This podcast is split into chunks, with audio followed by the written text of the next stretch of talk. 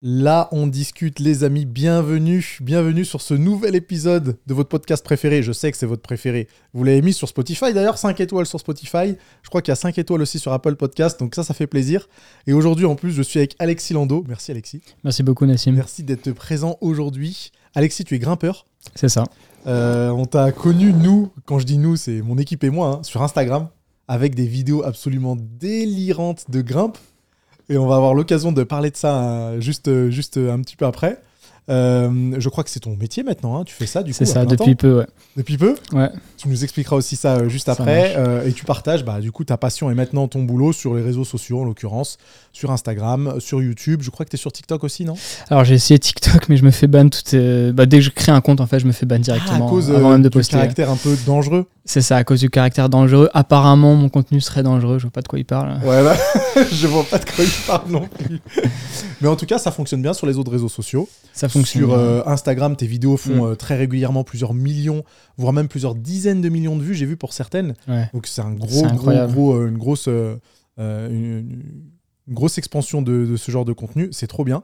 Est-ce que tu peux nous expliquer un peu plus concrètement en quoi consiste la grimpe? Parce que même moi, je saurais pas exactement définir quelles sont les limites, s'il y en a d'ailleurs, de ce genre de pratique. Alors, l'escalade, c'est vrai que c'est un sport assez vaste. Et euh, c'est vrai que je, je pratique un peu une forme étrange euh, de l'escalade, qui est l'escalade urbaine. Et l'escalade urbaine, c'est pareil, en fait, c'est encore une pratique un peu, on va dire, c'est un peu un mot valise qui est utilisé par beaucoup de pratiquants, que ce soit pour les pratiquants de bloc urbain ou les pratiquants de, justement de, de free solo urbain. En l'occurrence, ce que je fais, c'est vraiment le free solo urbain, donc le fait de grimper en free solo, donc sans aucune corde, euh, voilà, que- comme plein d'athlètes d'escalade le font, mais cette fois-ci dans les, sur les surfaces urbaines, euh, en utilisant le mobilier urbain, donc en l'occurrence les gratte-ciel, Tour Total, Tour Montparnasse, euh, Tour Franklin, Tour Marriott, etc. Donc tu es tout seul, ça. pas de protection, enfin pas de sécurité en tout Mm. cas. Et ton but, c'est euh, d'aller gravir ces, euh, ces tours-là en l'occurrence. C'est ça. En fait, c'est ça, ça vient du mot free climbing, qui veut dire à la base donc grimper sans aide, Mhm. mais en, en étant assuré potentiellement par quelqu'un d'autre, par quelqu'un qui a un système d'assurage.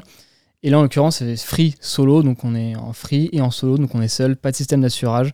On ne peut euh, faire confiance qu'à ses mains, qu'à ses doigts. Ok, voilà, la question de confiance, elle est intéressante parce que Ah oui. je l'aborderai juste après, et du contrôle, euh, etc. Est-ce que c'est nouveau comme pratique? Ça date de quand? Parce que, en vrai, vous n'êtes pas beaucoup à faire ça. hein. J'allais dire en France, Mm. mais sur la, toute la planète, vous n'êtes pas beaucoup à faire ça. C'est vrai qu'on est, on est vraiment très peu. Déjà en France, on est très peu. On est, on va dire, 4. Après, c'est un peu compliqué. Qui est-ce qu'on fait rentrer dans Bien cette sûr. discipline Il y a des gens qui grimpent des grues. Est-ce que ça rentre vraiment dans cette discipline ou pas? Voilà, si on parle vraiment de grimper des gratte-ciel, voilà, donc à haut niveau, on est 4 en France. On peut, on peut dire ça, 4-5 dans le France. Mhm. Et euh, ouais, 5 dans le monde. hein. donc 5 dans le monde on est quasiment tous en France. Et ça, c'est justement, bah, c'est surtout grâce au fait que Alain Robert un peu nous a ouvert la voie, qui était donc le Spider-Man français. Mhm. Beaucoup de gens le connaissent en tant que Spider-Man français. On a vu euh, aux infos le soir, euh, ah, le Spider-Man français a voilà. tel, tel tour. Exactement, voilà, moi je voyais ça aux infos, euh, je, voyais- je regardais ces fiches Wikipédia quand j'étais gamin et j'étais absolument subjugué.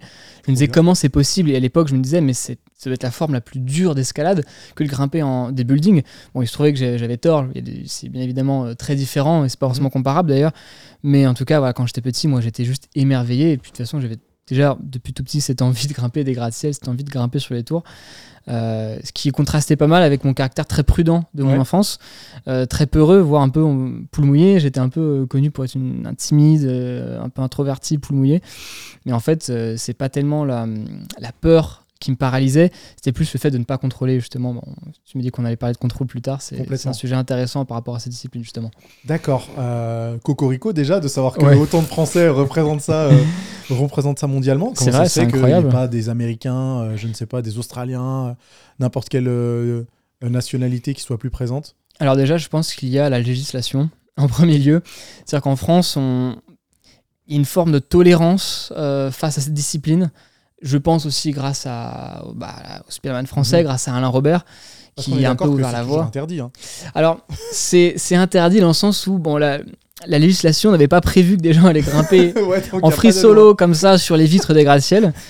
Donc au niveau de la loi, c'est un peu flou, mais bon, on- on- si on est vu par la police, c'est sûr qu'ils nous attendent en haut du gratte-ciel euh, une fois qu'on a, on a fini la grimpe. Après, évidemment, ça se passe systématiquement très bien. C'est ce que j'allais dire. Quand ça. tu dis tolérance, c'est que ils vont pas vous accueillir en vous, Oui, en voilà. vous braquant. euh, ils sont très compréhensifs je- et ils vous expliquent, j'imagine, bah, bah, on va redescendre, mais euh, fallait pas le faire. C'est ça. Moi, je me suis déjà fait braquer une fois en Italie, mais ça, c'est une autre histoire. À, à cause de mais police euh, ouais, ouais, ouais, à cause d'un. Ouais, c'était une autre histoire. Ah, même pas un mec de la police en plus, c'était un mec de la sécurité. Ah ouais. Mais en Italie, il fonctionne différemment. Et puis en fait, ils pensaient qu'on était venu pour voler et tout. Ouais. Euh, Bon, c'était un, un gros quiproquo.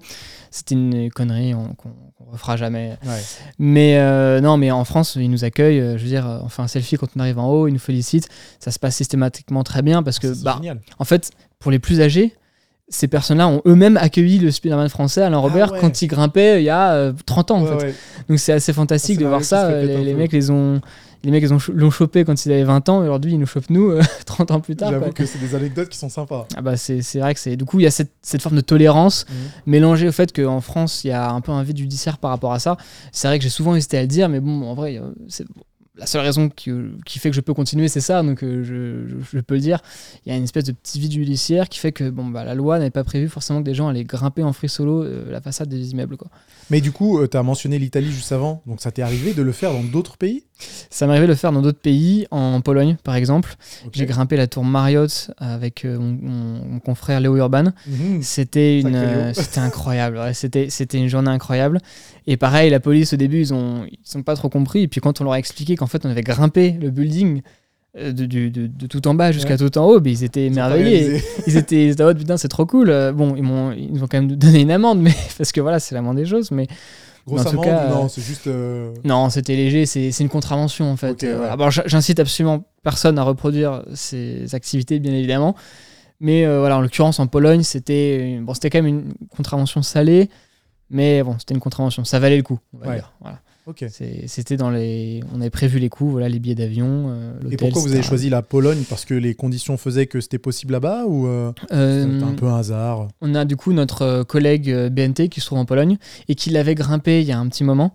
Et on savait que du coup cette tour-là était grimpable. On savait que c'était une grimpe assez intéressante. Du coup on s'est dit bon bah let's go, pourquoi pas y aller. En fait c'est à nous, c'est à notre tour. On a grimpé des tours dans Paris, on s'est bien préparé. Donc maintenant c'est c'est à notre tour de grimper ce, ce gratte-ciel-là en Pologne. Trop bien. Trop bien. Plutôt, euh, plutôt impressionnant. Euh, alors, effectivement, on parlait de, contrôle et de danger juste avant. Et j'aimerais bien qu'on qu'on revienne euh, sur ces deux notions parce qu'on pourrait penser que quelque chose de dangereux, on n'a jamais le contrôle dessus. Mm. Mais toi, au contraire, peut-être que les deux sont complètement liés et que euh, tu, tu prépares ce danger justement en étant le plus. Enfin, tu prépares ce, ce danger en ayant un maximum de contrôle possible. C'est-à-dire en faisant te- tes devoirs dans le sens où tu t'entraînes, tu t'entraînes dur, tu t'entraînes souvent, j'imagine. Tu sais un peu à quoi tu vas être confronté. Et même si je pense qu'il y a une part d'inconnu, hein, comme dans n'importe quelle pratique, surtout extrême comme celle-ci, parce qu'on peut la considérer comme une pratique extrême, Ah oui. euh, je pense que tu, euh, tu anticipes un petit peu tous les cas de figure.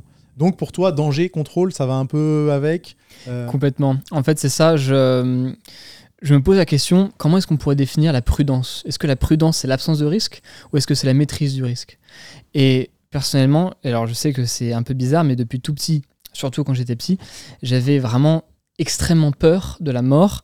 Mais en fait, pas de la, mort en, tant que telle, mais en fait de ce que je ne pouvais pas contrôler. C'est-à-dire que j'avais peur de, ne pas me réveiller le matin, j'avais peur de, de- de mourir d'un cancer ou de voir un proche partir euh, du cancer. J'avais peur de mourir dans un accident de voiture ou de voir ma- quelqu'un que j'aime partir dans un accident de voiture. Et encore aujourd'hui, ce sont des peurs que j'ai toujours, ce sont des anxiétés que j'ai toujours. Et je suis quelqu'un de, ça peut paraître un peu paradoxal, mais de vraiment très anxieux. Ah ouais Et ah ouais, je suis très très anxieux. Et c'était encore pire quand j'étais euh, enfant. Enfin, je veux dire, j'allais tout le temps chez psychologue, j'étais diagnostiqué anxieux. Enfin, c'était vraiment euh, très compliqué et ça me, ça me, c'était des peurs qui me travaillaient beaucoup. Et en grandissant, bah voilà, j'ai fait un petit travail sur moi-même et puis j'ai réalisé que c'était vraiment le manque de contrôle qui en fait bah, me faisait, euh, me rendait anxieux. quoi. Et face à ça, je me suis rendu compte qu'en fait, quand je maîtrisais la situation, quand je moi-même je prenais des risques volontaires et maîtrisés, c'est là que je me sentais bien. Et euh, bah, j'ai vu juste parce que aujourd'hui, c'est, je suis plus à l'aise que jamais, que je ne l'ai jamais été. En plus, c'est euh, intéressant parce que tu dis, c'est là où je me sens bien, c'est que on, on a- on ressent une espèce d'épanouissement là-dedans, et c'est complètement le cas? Ah, c'est ça, c'est ça. Quand je me sens. En fait, c'est marrant parce que justement, les moments les plus flippants quand on grimpe un gratte-ciel, personnellement, et je sais que je parle aussi pour d'autres personnes quand même quand je dis ça, c'est que c'est vraiment les, les premières minutes. Ok. C'est avant la grimpe et les premières minutes. Alors là, on a des montées d'adrénaline pas Ah possibles. Euh, on, on voit hein, sur, les, sur les vidéos, enfin, j'ai le teint pâle, je suis pas bien du tout. Euh, j'ai mes yeux, enfin, on dirait que je suis, on dirait que je sais pas, j'ai passé euh, 10 heures de suite sur l'ordi, j'ai les yeux complètement. euh, Et en fait, une fois que je commence à grimper, tout va mieux. Tout se passe bien. Et en fait, une fois qu'on a, une fois qu'on s'est lancé, qu'on a fait l'effort de, de faire le pas, il ne reste que, que l'exécution, quoi, du mouvement, la, la- la concentration. Euh, Parce que tu as donc répété des dizaines et des dizaines de fois. Exactement, c'est et ça. ce en quoi, euh, en quoi tu as confiance, quoi, parce que tu l'as C'est ça. tu t'es entraîné pour. En fait, c'est ça. Vu que j'ai confiance en mes capacités, je me dis, c'est une manière de réfléchir un peu bizarre. C'est, encore une fois, ça peut paraître paradoxal, mais c'est très logique. C'est-à-dire que je me dis, je sais que j'en suis capable, donc il n'y a aucune raison que ça se passe mal. Et c'est cette manière de penser, avec cette préparation, qui fait que je me sens extrêmement à l'aise et que je peux vraiment être concentré sur les sensations euh, plutôt que sur les émotions. À ce moment-là, les émotions, il faut vraiment être capable de les Mhm. bloquer, de faire abstraction complètement de ces émotions. Que ce soit des émotions positives ou négatives, elles viennent parasiter notre jugement. Et quand on est à 200 mètres, il faut avoir un jugement euh, vraiment impartial. Il faut être lucide. Ouais. Alors, tu vois, moi, je trouve pas ça illogique, je trouve même ça complètement logique. Sauf que, petite nuance, c'est que dans ton cas, c'est la vie ou la mort, tu vois. Oui. C'est euh, c'est quelque chose d'assez extrême. Et même s'il y a la logique, on, on- enfin, de mon point de vue, on est dans des conditions qui sont tellement incroyables, dans, dans lesquelles on n'est jamais confronté, en fait, que c'est difficile d'avoir de faire la part des choses. Comment t'arrives, quand, comme tu dis, quand tu es à 200 mètres, quand tu vois le vide, enfin, je sais pas si tu regardes le vide d'ailleurs, hein, peut-être que c'est pas recommandé, quand tu vois le vide, que tu as peut-être mal aux mains, que, euh, que tu es en plein milieu de cette ascension, comment tu arrives à rester logique, justement? Euh, alors c'est vrai que ça, c'est quelque chose qui demande, euh, bah, comme pour tout en fait, euh, comme pour la muscu où là on utilise la surcharge progressive, Mhm. bah là on utilise la, le danger progressif on va dire. C'est-à-dire que si je m'étais lancé là, si là maintenant je me lance dans, un, dans l'ascension d'un gratte-ciel qui me fait peur, que je suis pas sûr de réussir, c'est vrai que je serais plus tendance, j'aurais Ouais. plus tendance à paniquer. Effectivement, le fait de grimper un gratte-ciel, une fois qu'on s'est maîtrisé, on passe au suivant, on passe au suivant, etc. Pas à pas, ça met vraiment le, le- ça, ça, ça met à l'aise quoi. C'est-à-dire que le- l'esprit comprend que, ok, bon bah là je fais ça, je- mais je suis en sécurité. Je vais faire un truc un peu plus dangereux, mais c'est bon, je suis encore en sécurité. Et euh, encore une fois, c'est vrai que c'est, je sais pas, cet esprit un peu de, de, de se dire, bah logiquement, je sais ce que je fais, je sais que je suis préparé pour, donc il n'y a pas de raison que ça se passe mal. Et en ce qui, en ce qui concerne regarder en bas, c'est vrai que beaucoup de gens demandent, euh, est-ce que, je regarde en bas Alors parfois je regarde en bas comme ça pour m'amuser.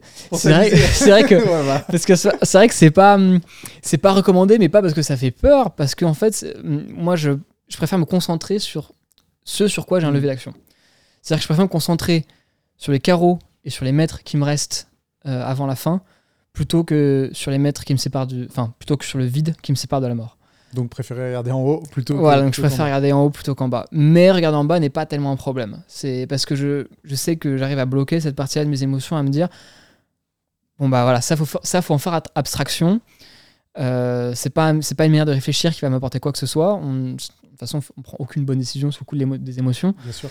et en fait euh, bah, il en va de même pour euh, bah, pour le sport en l'occurrence quoi. Donc euh, c'est vrai que j'ai toujours été un peu comme ça un peu très pragmatique un peu froid même dans mes dans mes réflexions Mhm. et euh, je pense que c'est effectivement la principale qualité d'un grimpeur de free solo, que ce soit en urbain ou en extérieur, c'est être capable de faire abstraction des émotions et de d'avoir un regard froid en fait sur les décisions qu'on va prendre et sur la situation exactement. C'est incroyable d'avoir ce recul-là. Est-ce que c'est quelque chose qui, euh, que tu transfères dans d'autres aspects de ta vie ou tu réserves ça juste à la pratique de ton sport ou tu es aussi des fois pragmatique ou même froid dans certains autres cas de figure Ça peut être le business, la vie perso, ça peut être les projets, etc. Je pense que être assez pragmatique, ça fait partie de mon caractère et c'est aussi pour ça que voilà, ça me donne un, un avantage en quelque Ouais. sorte euh, pour euh, faire ce que je fais. Hum, mais c'est vrai que je ne, re- je ne retrouve jamais ce niveau-là en fait de sang-froid ailleurs. J'arrive pas. Et c'est d'ailleurs pour ça que je fais ce que je fais, justement aussi. C'est bah, déjà pour la- le, le plaisir de, des, des conquêtes, des gratte-ciel, etc. Voilà, c'est un, c'est une quête un peu de sans fin euh, que tous les sportifs euh, voilà, connaissent, je pense. sûr, ouais, ouais. Mais il y a aussi bah, les sensations qu'on ressent, c'est incroyable. C'est un, c'est des sensations qui ressemblent un peu à la méditation en fait. Mhm. C'est-à-dire que je suis tellement concentré sur mes sensations que je, que je suis ailleurs. quoi. Il n'y a plus rien d'autre, n'a d'importance. Seulement la grimpe, seulement la survie. Et quand on est dans ce, dans cette atmosphère-là de se dire, il n'y a que ma survie qui compte, on, est, on, a, un niveau de concentration ultime que j'arrive pas à, avoir nulle part ailleurs. Ouais, je comprends bien. C'est, ça donne presque envie. Hein. Mm, ah non, c'est, ah, je comprends. Bah, c'est honnêtement maintenant que je me suis lancé dans ça sérieusement, j'arrive pas à imaginer ne, plus le faire quoi. Je pense que je serais beaucoup plus anxieux au quotidien si je me lançais pas ces défis-là régulièrement, parce que je, je mettrais mon anxiété qui est très forte mhm. dans quelque chose que je ne peux pas contrôler. Et là, je reviendrai, bah, bah, j'aurais le même problème que quand j'étais petit, c'est-à-dire euh, une anxiété euh, complète surtout, avec euh, voilà, une peur de tout, tout ce qui pourrait mal se passer. Moi, j'ai une manière de réfléchir un peu à la destination finale. Je sais ah pas si tu, vois ce que je, vois, tu vois ce que je veux dire. vu, donc je vois. Voilà, dès qu'il se passe un truc, je me dis, voilà, il pourrait se passer ça, il pourrait se passer ça, là, ça pourrait tomber. Et, et vraiment, je sais que ça pourrait être bizarre, hein, ça pourrait paraître bizarre que je grimpe des gratte-ciels comme ça, sans aucune sécurité par la façade, quand justement j'ai peur de tout. Mais c'est justement parce que j'ai peur de tout ce que je ne peux pas contrôler que par contre, dès que c'est moi qui contrôle, là j'ai une confiance entière en la situation. Eh ben, c'est incroyable de dresser ce tableau et effectivement, c'est paradoxal au début, hein, mais quand tu l'expliques, ça devient un petit peu plus, un petit peu plus logique, voire même beaucoup plus logique. Euh, tu as parlé de méditation juste avant, mm. et moi-même j'utilise beaucoup ce terme pour parler de ma pratique sportive, même si elle est moins extrême. Des fois, on rentre dans un état qui est presque euh, un état de méditation. Est-ce que en tant que tel, la méditation, c'est quelque chose que tu utilises pour euh, t'améliorer dans ton sport? Ou euh, non, pas forcément, tu n'as jamais eu l'occasion de, euh, d'avoir ce genre d'entraînement-là? J'ai déjà essayé la méditation. J'ai déjà essayé même de me dire, bon voilà, je vais essayer de méditer avant une grimpe, voir ce que ça donne. Et j'ai jamais vraiment été impressionné, on va dire, mmh. par les résultats que ça a pu avoir. Donc, donc j'imagine que c'est moi qui ne pratique pas correctement. Ou alors que tu n'en as pas besoin et que... Ou alors que je n'en ai pas besoin, parce que c'est vrai qu'après tout, ce que je ressens quand je suis sur un gratte-ciel, c'est et que je suis vraiment concentré parce qu'il faut savoir que parfois, par exemple là, si, j'étais amené à grimper la tombe Parnasse une quatrième fois, je serais pas dans cet état-là. Mhm. C'est-à-dire que ce serait un peu, ça devient un peu la routine. Donc euh, il y a, c'est vrai que ça fait bizarre de dire ça, mais mais ça devient un peu, euh, c'est banalisé en fait. C'est-à-dire que mhm. c'est un risque qui est banalisé par notre cerveau. Par contre, effectivement, quand là je, je grimpe un gratte-ciel que je n'ai jamais grimpé avant, là je retrouve cet état méditatif le moindre, euh, le moindre euh, euh, main qui commence à glisser, mm. le moindre pied qui commence à, se fatiguer. Exactement, c'est ça, je suis hyper conscient. C'est un moment où vraiment mes sensations sont décuplées. Quoi. Et pareil, ça c'est quelque chose, je pense, que les gens qui font la méditation ressentent, d'après les témoignages, en tout cas, de ce que j'ai pu entendre. donc c'est vrai que je médite un peu à ma manière, on peut dire, mais à 200 mètres. Quoi. Et je pense, ouais, à 200 mètres, particulier comme méditation. Mais je pense même qu'il n'y a pas de définition euh, propre à la méditation. C'est pas une activité où tu es assis, les yeux fermés, euh, où tu penses à rien. Euh, je pense que tout le monde peut y trouver son compte d'une mm. certaine façon. Et ce que tu décris, ouais, ça correspond bien à, au bienfait qu'on pourrait attribuer à la, méditation. Est-ce que tu as un autre type de préparation en particulier? Est-ce que tu as des rituels, une routine? Comment tu arrives à gérer tes émotions et ta peur autre que l'entraînement, etc. C'est vrai que j'ai un. En fait, j'ai un... j'ai trois phases d'entraînement, on va dire. J'ai la première qui est l'entraînement global. Euh, de, comme n'importe quel sportif, c'est-à-dire voilà, bah, je m'entraîne. Euh, euh, c'est ça, je m'entraîne deux heures par jour à la salle d'escalade. Et puis, je enfin, non, même un peu plus, en moyenne, on va dire. Mhm. Je fais aussi du renforcement musculaire. Alors, j'en fais aussi à côté pour le kiff. je fais aussi un peu de muscu pour le kiff. j'essaie de faire un peu de force aussi. Bah, j'essaie de de lier les deux en mhm. fait avec par exemple des, tractions lestées. J'essaie de travailler un peu en force pure. Donc euh, j'ai un entraînement voilà global. Bien sûr, j'essaie d'orienter mon entraînement pour l'escalade urbaine, mhm. mais parfois, c'est pas toujours le cas, tu vois. Parfois, je me dis, bah non, là, je vais faire que de la force et, en, en grimpe, je vais faire que du bloc. J'essaie de faire des tractions lestées le plus lourd possible. et puis après, je me dis, bon, voilà, faut revenir sur un entraînement quand même pour la, grimpe urbaine. Dans, euh, à telle date, je dois grimper un gratte-ciel, donc voilà, faut que je commence à, me réentraîner. Donc, il y a cet entraînement-là global qui, euh, correspond à, je pense, 80% de mes efforts euh, sportifs. Ensuite, il y a euh, un entraînement spécifique, une préparation spécifique, même on peut dire, avec justement bah, un entraînement sur un gratte-ciel. Mhm. Donc là, ça peut paraître un peu euh, cocasse quand c'est vu de l'extérieur, mais en fait, je vais sur un gratte-ciel que je dont je prépare l'ascension. Et je, grimpe un étage, je redescends, je remonte, je redescends, je remonte, je redescends. Ça, 50, 40, 100, 200 fois. Aussi longtemps que nécessaire. Pour et te euh, familiariser avec l'environnement C'est ça. Pour, Exactement, en fait. c'est bah, dans le sport de manière générale et justement même dans la muscu euh, en, particulier, mhm. il y a ce truc de le corps s'adapte à l'environnement dans lequel on le soumet. Et moi, je me dis, bah, l'environnement, c'est les gratte-ciels, quoi. ouais. C'est l'environnement urbain. Donc, je place mon corps dans un, dans un environnement urbain, je le force à s'adapter, et puis il s'adapte. Donc, euh, mes articulations s'endurcissent. Euh, J'ai de la corne qui arrive à des endroits parfois très, très euh, particuliers. Par exemple, en ce moment, je travaille un gratte-ciel pieds nus, et du coup, mon pied vient frotter à certains endroits très particuliers, et j'ai de la corne à un endroit vraiment improbable sur le pied. Ouais. Et qui te prépare bien à ce gratte-ciel. Exactement. Et du coup, j'ai un, un entraînement spécifique pour le gratte-ciel. Et euh, ça, ça c'est vraiment un aspect qui est, je pense, moins important que l'entraînement global, qui va vraiment me, me rendre bon en escalade Mhm. Et qui va me permettre de, bah, de- voilà, d'être à l'aise, de me dire j'ai les capacités pour faire ça. Mais cet entraînement spécifique-là, c'est vrai qu'il faut pas du tout le, le, Négligé, ouais. le négliger, c'est ça. C'est, parce que c'est là que c'est là que les détails vont se jouer en fait. hein. Je veux dire la corne, là, j'en parlais, voilà la corne qui arrive à un endroit complètement improbable sur le pied, mais qui va faire que le jour J, je vais grimper bien plus efficacement que si je m'étais pas entraîné euh, bah, spé- spécialement pour ce gratte-ciel. Ouais. Et euh, à ça, s'ajoute aussi bah, une préparation euh, à bah, de- de- des repérages. Euh, J'envoie le drone pour vérifier que tous les étages sont bien euh, pareils, sont bien symétriques. Ouais. Je monte par exemple à 10 mètres pour, vé- pour vérifier que tout tient bien. Et aussi pour vérifier que les sensations sont les mêmes. Parce que le danger, c'est de se dire, bon, bah à 2 mètres, je suis bien. Euh, le repos est pas mal, j'arrive à lâcher un bras, donc c'est chouette parce que je vais pouvoir aller chercher la magnésie qui est dans mon dos. Euh, mais en fait, dès qu'on est à 10 mètres, on se dit, oula, mais en fait, non, là, je peux pas du tout lâcher. Quoi. Parce que là, les sensations sont décuplées et on se rend compte qu'en fait, on glisse un petit peu, ce, dont on se rendait pas forcément compte quand, on était- quand on était à 2 mètres, mais on se rend compte quand on est à 10 mètres. Donc je monte aussi à 10 mètres, 20 mètres, euh, voilà, pour me familiariser avec la hauteur, avec le, le fait de bah, devoir un peu bloquer les émotions, Mhm. de devoir faire preuve de sang-froid. Et ça, voilà, c'est un peu la préparation spécifique pour la grimpe. Ensuite, bah, il y a une troisième préparation qui est le jour J, qui est la pire. C'est une horreur. Se réveiller le matin en disant je vais devoir euh, grimper un, gra- un gratte-ciel de plusieurs centaines de mètres sans aucune sécurité et j'ai jamais fait avant et je vais devoir forcer mon corps à le faire, c'est vraiment compliqué. Et là, parce que que- tu dis que c'est compliqué parce que c'est le stress, c'est la peur, c'est l'appréhension, c'est tout qui se mélange. En fait, c'est vraiment extrêmement dur de dire à son corps là, marche vers le gratte-ciel et Ah ouais. commence à grimper. Quoi. Et au début, c'est super dur. Quoi. En fait, tu m'en parles, je, je rien que me visualiser, je me dis mais non, jamais. Ah non, mais c'est c'est vraiment. Mais parfois, même, je, je suis à ça de pas réussir à le faire. quoi. C'est Mhm. vraiment le moment le plus compliqué. Et le corps, c'est très bien ce qui lui arrive. quoi. Le corps, euh, je sais pas pourquoi d'ailleurs, quelle est la connexion exacte Ouais. entre le corps et le cerveau, mais le matin que, même, j'ai la pas. pâteuse. Je me réveille, j'ai la pâteuse. Quoi. Ah je, je- j'ai la gorge super sèche, j'ai le teint pâle, je suis pas bien du tout. Et euh, j'ai les jambes super les jambes et les épaules extrêmement lourdes. J'ai du mal à, à marcher et je me force à marcher vers le gratte-ciel. Et là, chaque pas, c'est comme si j'avais des, des poids aux chevilles, tu vois, c'est horrible. Et puis je commence à grimper et puis à partir de 10 mètres, ça va mieux. Et en fait, ça va mieux aussi parce que je sais que une fois que j'ai passé les 10-15 mètres, si je tombe, au moins c'est fini. C'est-à-dire que là, il n'y a pas attends. de doute. si je tombe plus de 15 mètres, c'est fini. Quoi. C'est une fois que j'ai passé les 15 mètres, il n'y a plus de retour possible, il n'y a pas d'échec possible.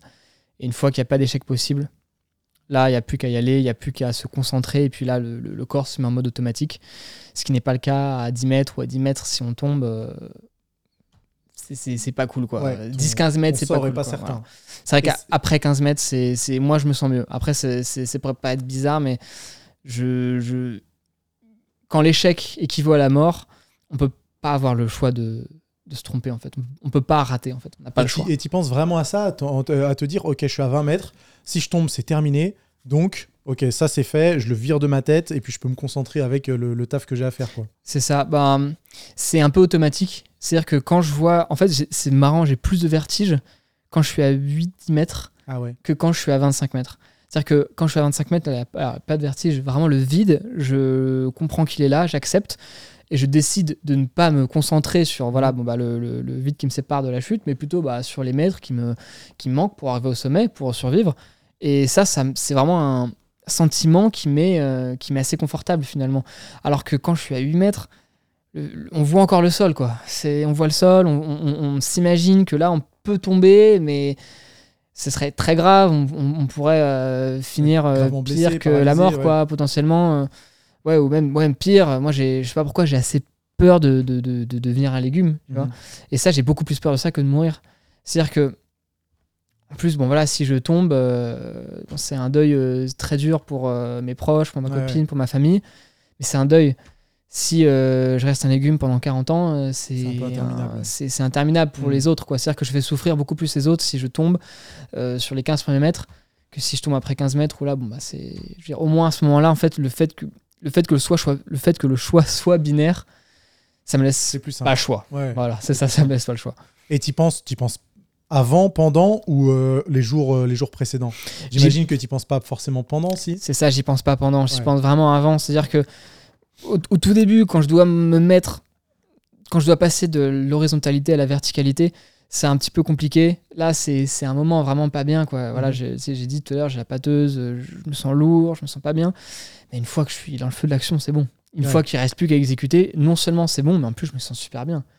Enfin, je veux dire, je souris, je suis, euh, je suis juste euh, dans ton élément je suis dans mon élément, c'est ça. Je suis dans un dans une exécution parfaite des mouvements. Et à ce moment-là, il me reste plus qu'à faire les choses correctement. Et une fois qu'il reste plus qu'à faire les choses correctement, on se pose pas la question de mais peut-être je vais tomber, ouais. peut-être non. Tu fais les choses On fait les choses correctement, voilà. Ouais. On est dans le truc. Une fois que le, le- le- le train est lancé, il est lancé quoi. Ce qui est dur, c'est de le, C'est de le lancer. c'est de le lancer. voilà.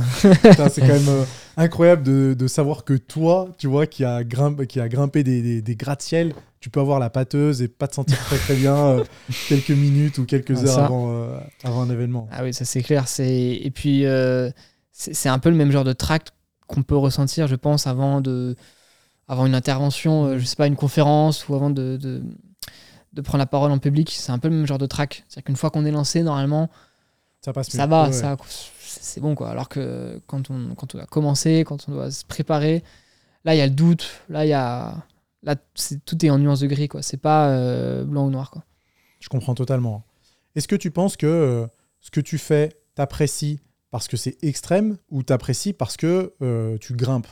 Dans le sens où est-ce que tu aurais fait d'autres sports extrêmes parce que tu réponds bien à cette adrénaline et à toutes les sensations que ça peut provoquer? Ou alors tu avais une connexion pour, euh, pour, euh, pour cette grimpe, même si tu as répondu un, un peu avant avec le, le Spider-Man français, j'ai oublié comment son nom Alain Robert. Alain Robert, pardon.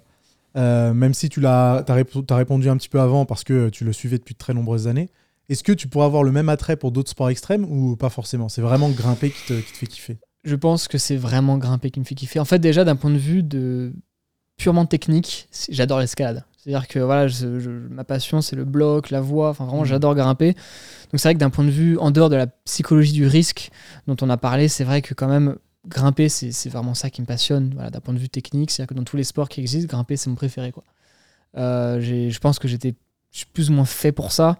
En plus, euh, mon oncle est grimpeur aussi, c'est Mhm. marrant. Et puis on se ressemble sur pas mal de, de points. Donc euh, il y a un truc presque, je sais pas, génétique de la grimpe qui s'est refilé comme ça d'une génération à une autre. Euh, Il y a des photos de moi où je sais à peine marcher et puis euh, je m'éclate sur des, trucs. c'est ça, sur des tout petits trucs, mais j'essaye quoi. Et euh, c'est vrai que grimper à la base, c'est vraiment fait pour moi. Et le free solo, en tout cas, cette manière de concevoir le risque euh, les conséquences aussi qui vont avec, c'est vrai que c'est aussi quelque chose qui, qui, qui est fait pour moi. Euh, par exemple, les apnéistes euh, en, en- profondeur parlent aussi beaucoup du risque de la même manière. C'est-à-dire qu'ils voient aussi le risque, ils ont la même vision du risque, c'est-à-dire qu'en fait ils contrôlent ce qui se passe.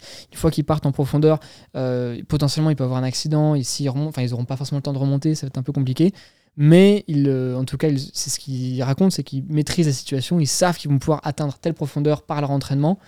Donc ils le font, euh, même si bah, il- enfin, c'est un sport extrême aussi, l'apnée de profondeur, même peut-être plus extrême que, que la, la grimpe en free solo. Ah ouais, tu penses? C'est moi ça m'impressionne en tout cas. Ça me, je trouve ça vraiment fascinant.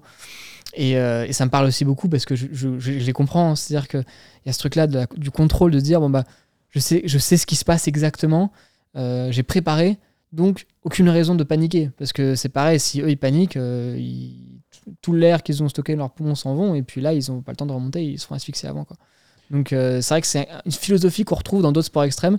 Et je pense que quand même l'escalade, ça me convient bien. Ouais, donc tu es tombé sur la pratique qu'il te fallait. Ouais. Mais tu vois, c'est marrant que tu euh, mentionnes l'apnée parce que euh, j'ai passé une journée avec Stéphane Toureau l'été dernier, qui est vice-champion du monde. Il m'a initié à l'apnée, justement. Donc Ah on oui a fait une sortie, ouais, ouais. Et euh, effectivement, il avait exactement le même discours. Ah bah. avec les exercices de respiration, la conscientisation, je ne sais pas si c'est un terme euh, qui existe, mais euh, de, de tout ce qui va se passer et euh, de mettre un petit peu, enfin mettre beaucoup l'accent sur la préparation et de se dire ok j'ai préparé, j'ai fait mon boulot, euh, je vais me mettre dans le bon état d'esprit et dans le bon état euh, tout court euh, pour que tout se passe bien en fin de compte. Donc, Mm. ouais, il y avait effectivement le même discours. Ok, ouais, c'est intéressant que tu trouves que l'apnée pourrait être même plus extrême que. que Ouais, c'est vrai qu'on n'y pense pas comme ça parce que je pense que. Alors, j'ai jamais fait d'apnée, donc euh, je veux surtout pas parler euh, à la place des gens Bien qui en font, mais j'imagine qu'il y a un peu moins ce truc de l'effort physique euh, voilà, qu'on retrouve euh, dans d'autres sports, l'escalade, la muscu. Bon, la muscu, c'est vrai que c'est Mm. l'effort physique est assez évident, mais c'est vrai que, mais d'un point de vue de la psychologie, de la, de la manière de concevoir le risque, je pense qu'il y a quand même des similitudes entre le free solo et, l'apnée de, de profondeur. D'ailleurs, je sais même pas si ça s'appelle comme ça, l'apnée de profondeur, mais le fait de, de faire, d'essayer de faire des records en, Mhm. en profondeur. Quoi. Ouais, complètement. Je pense qu'effectivement, il doit y avoir pas mal de, de similitudes. Euh, on va rester sur l'apnée, mais juste pour en prendre un exemple. L'apnée, c'est reconnu comme euh, sport. Toi, est-ce que c'est reconnu comme sport? C'est ça le problème. C'est enfin, c'est pas un problème, hein, mais j'aimerais Ah oui. avoir ton avis sur la question. Ah si, c'est un problème. Ouais, surtout la vision que- qu'a le grand public de, de ça, en fait. Hmm. Parce que vous êtes plus reconnu, je vais utiliser des termes forts, hein, comme des casse-coups, en fait, Ah oui, oui, c'est vrai. mais plus que comme des sportifs. Alors que on sait que c'est pas le cas, parce Mm. que vous avez la préparation qui va avec et vous êtes, euh, vous êtes des sportifs. Alors c'est comment tu, que, comment tu le vis et quel est ton avis sur ça? Alors c'est vrai que bah, déjà, euh, il y a deux choses. C'est que par rapport à l'apnée, on est quand même très très peu nombreux à faire du free solo urbain. Ah oui, c'est vrai. C'est vrai que et puis alors, puis il y a un autre problème que j'évoquerai après, mais le fait de faire du, du- le fait qu'on soit si peu nombreux et qu'en plus on soit une sous-branche d'un sport qui est déjà la, la branche extrême de l'escalade, ça, ça- ça fait beaucoup de, de sous-branches, donc c'est un peu compliqué. En tout cas, le free solo euh, urbain ou pas, en tout cas, voilà, donc le fait de grimper sans aucune corde, de préparer des ascensions ou pas d'ailleurs, parce que certaines personnes grimpent en flash, c'est-à-dire sans préparer et alors sans aucune corde. Euh, c'est un peu plus rare, mais il y a des gens qui font ça aussi. Euh, bon, ils sont très très peu nombreux. hein. C'est Alain Robert qui faisait ça beaucoup. Donc il se présente, il grimpe Voilà, c'est voilà. ça. Il, a, il se dit j'ai jamais touché à la, à la voix avant, mais euh, bon, c'est tellement une voix qui côté est facile par rapport à ce que je suis capable de faire que euh, je, je vais la faire sans aucune préparation. Bon, c'est pas, alors ça convient pas du tout. T'imagines Oui. bien par Ouais, rapport ouais, à ce qu'on s'est dit, ça ne convient pas du tout Mais ça existe. mais ça existe. Et euh, effectivement, donc le, le free solo, c'est un truc quand même qui a été énormément popularisé par le film du même nom, Free Solo, dans lequel euh, une équipe, une équipe a suivi Alex Honnold dans une escalade de El Capitan par Freerider.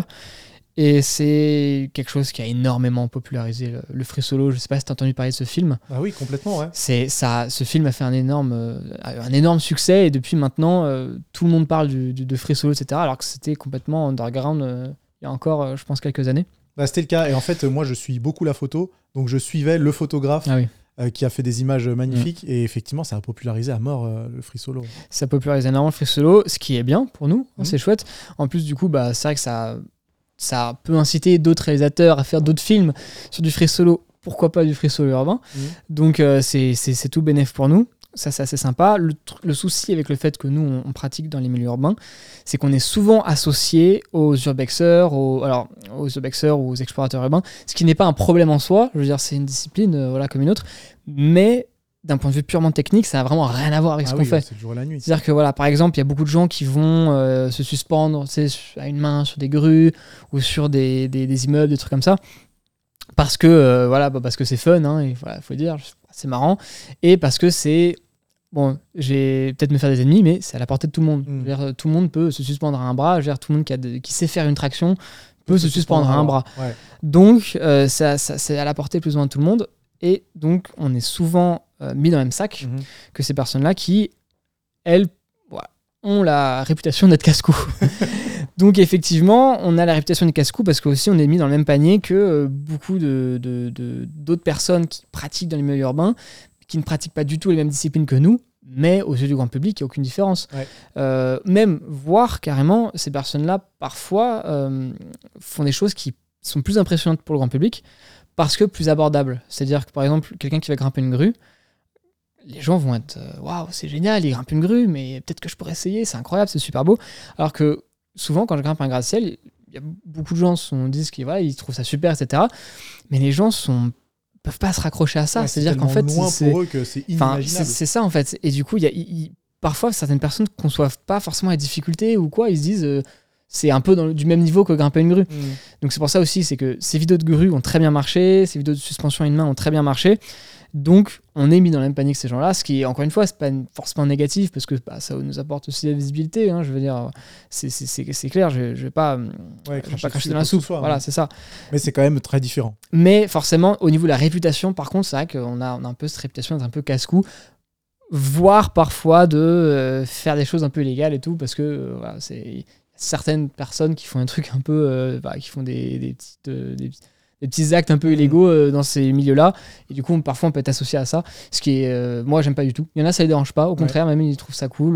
bon bah c'est c'est très bien pour eux, mais ouais, moi ça m'embête un peu d'être mis dans ce panier-là quoi, c'est vrai. Et dans l'idéal, qu'est-ce que tu aimerais par rapport à, à cette discipline? Genre dans 5 ans ou même 10 ans comment tu aimerais que ça évolue euh, pour que vous ayez la reconnaissance que vous méritez ou que vous euh, aimeriez avoir? Alors c'est vrai que euh, j'espère que ça ne va pas évoluer trop non plus, tu vois ce que je veux dire Parce que si ça évolue trop, ça pourrait être risqué.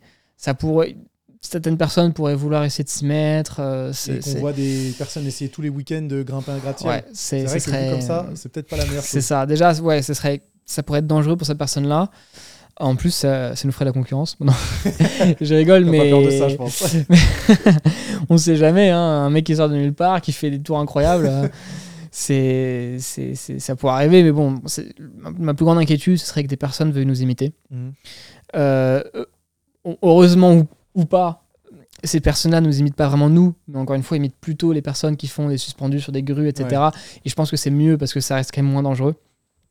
Et euh, bah, par contre, j'aimerais bien effectivement que notre sport soit reconnu, pas avec une fédération, pas euh, un sport olympique, hein, pas du tout, et surtout pas. Ça me déplairait énormément. Mais qu'on soit reconnu en tout cas juste en tant qu'athlète extrême, euh, de sport extrême, de free solo. Qu'on soit en fait un peu au même, pas au même titre parce que c'est différent, mais qu'on soit vu de la même manière qu'on pourrait voir un athlète de free solo en falaise, comme Alex Honnold, Dean Potter, Dan Osman, etc., Matt Bush. Mhm qui n'est pas le cas. Ce qui n'est pas le cas pour l'instant. Pour l'instant, auprès du grand public, et encore une fois, c'est même plutôt à notre avantage, mais on est plus mis dans la catégorie des personnes qui font des suspendus sur des grues, qui mmh. font des, euh, ce, genre d'actes. Ce qui est, en fait, ce qui est bien pour, pour notre pub, hein, c'est bien, ça nous rapporte du monde. Mais voilà, moi, je préférais être reconnu euh, vraiment pour ce que je fais, euh, quitte à ce que ce soit moins bénéfique pour moi. Alors, est-ce que toi, ça te déplairait, par exemple, de travailler avec des marques qui puissent sponsoriser certains événements, parce qu'il y a des sports extrêmes qui sont certes réservés à une élite de, de, sportifs, mais qui ont quand même le soutien de certaines marques, tu vois? Est-ce que toi, tu trouverais ça cool que euh, Red Bull t'appelle euh, bah. Ok, Alexis, euh, on veut bien, veut bien sponsoriser cet événement-là, on veut te soutenir. Est-ce que tu serais chaud pour des trucs ah, comme mais ça? Carrément, ah, bien sûr.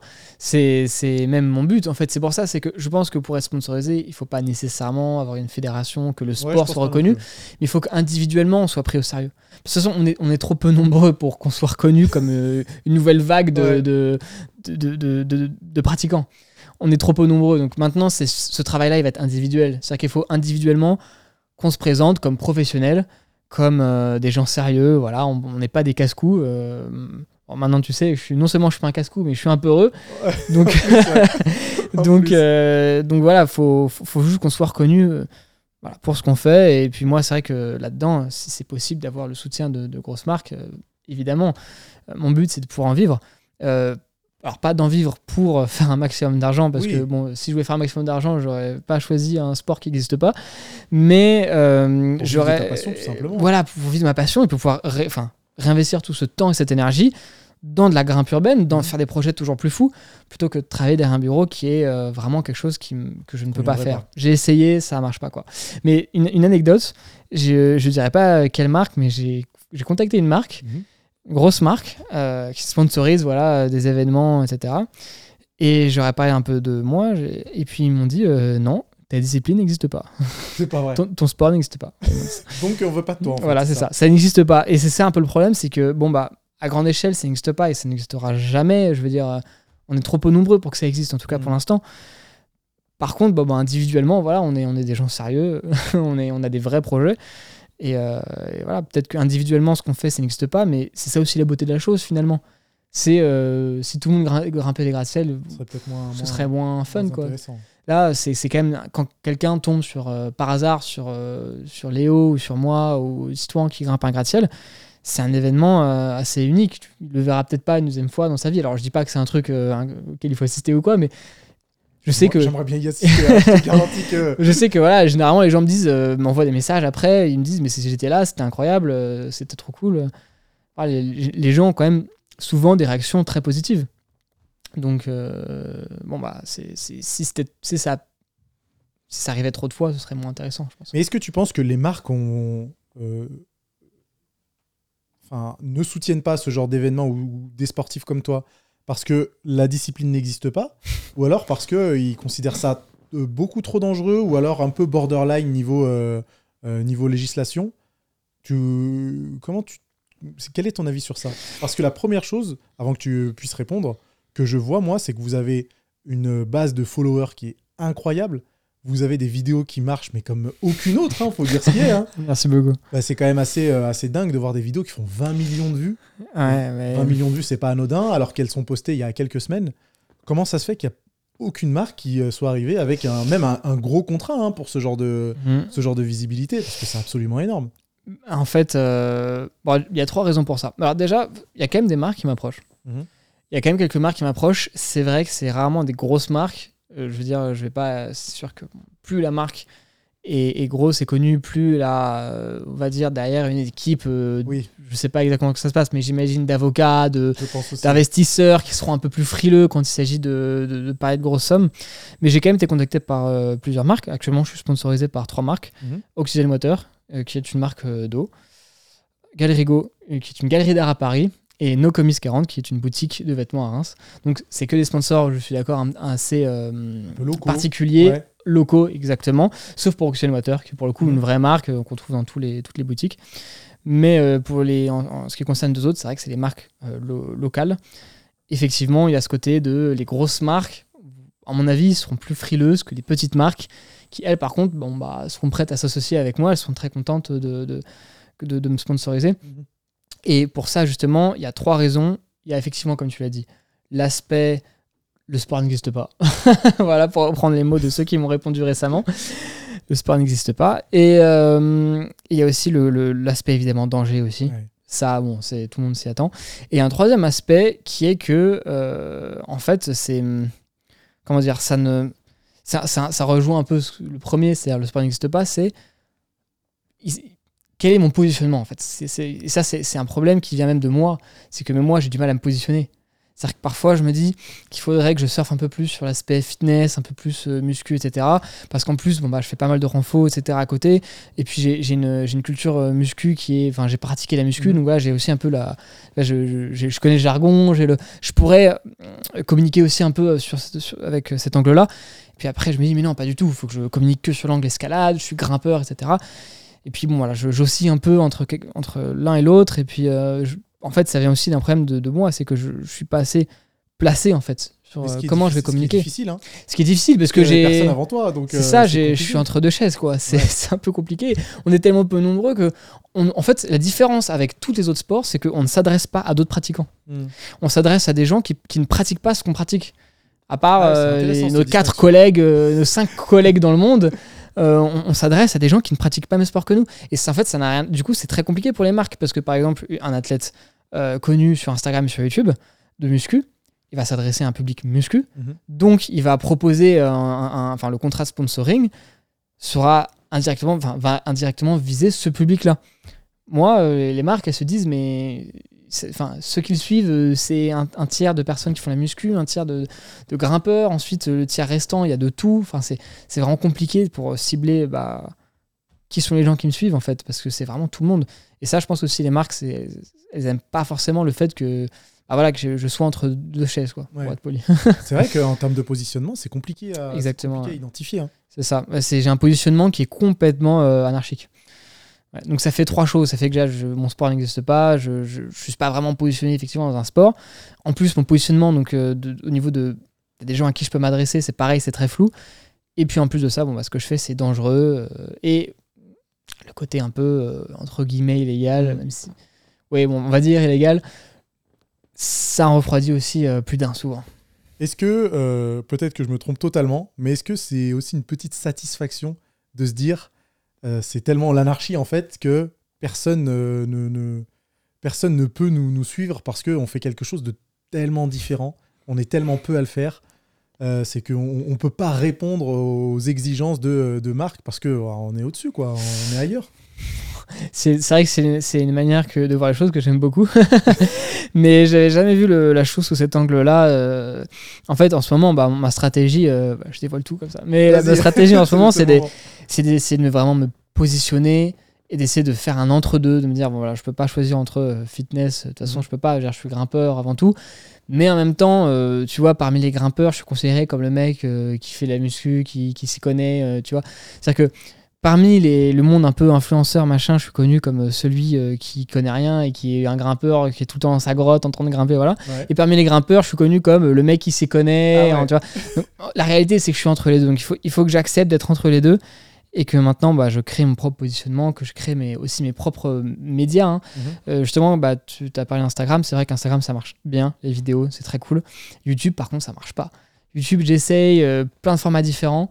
J'essaie de corriger à chaque fois. Quand je vois qu'un truc marche un peu mieux, je me dis, ah bah tiens, là c'était pas mal, je vais faire ça en corrigeant ça. Mais non, ça marche pas. Je, je, comprends pas YouTube. J'ai essayé de comprendre, je comprends pas YouTube. Ouais, c'est un peu, un, peu, un, peu, un peu plus particulier, pardon. Et euh, c'est difficile, hein, mais peut-être que tu arriveras à trouver la, recette gagnante. Euh, sachant que YouTube vont mettre beaucoup plus l'accent sur les shorts à partir de janvier. J'ai essayé de les shorts là. Ça, c'est une chance euh, pour peut-être développer ta chaîne et puis après proposer du contenu un petit, un petit peu différent. Pourtant, il y a tout pour que ça fonctionne. Hein. Je veux dire, pour le coup. ah bah oui, là, il y a tout pour que ça fonctionne sur les shorts. Mais bon, je vais continuer, je vais continuer, on verra bien. ça, je m'inquiète pas pour toi, je sais que tu n'es ah, pas, pas, du genre à abandonner, donc, donc ça, c'est cool. Euh, très bien, on a abordé des choses très intéressantes. J'aimerais bien aborder un sujet qui peut-être va amener beaucoup de discussions. C'est la volonté de euh, se libérer, tu vois. Mm. La volonté de se libérer de, euh, de dépendance, entre guillemets. et c'est à quoi rime ton sport. Hein. C'est à quoi rime ton sport. Et est-ce que toi, d'un point de vue caractère, c'est quelque chose qui te tient à cœur dans les autres aspects de ta vie? Est-ce que tu as envie de mener ta vie vraiment comme tu l'entends? Est-ce que c'est dérangeant pour toi de devoir respecter certaines règles, certaines, enfin certaines, bah, si même peut-être certaines lois? Est-ce que c'est difficile pour toi de devoir respecter ça? Est-ce que tu as ce besoin d'être euh, d'être libre au sens large du terme? En fait, euh, je pense qu'effectivement, dans notre monde moderne, on, maîtrise assez peu quand même ce qui nous entoure.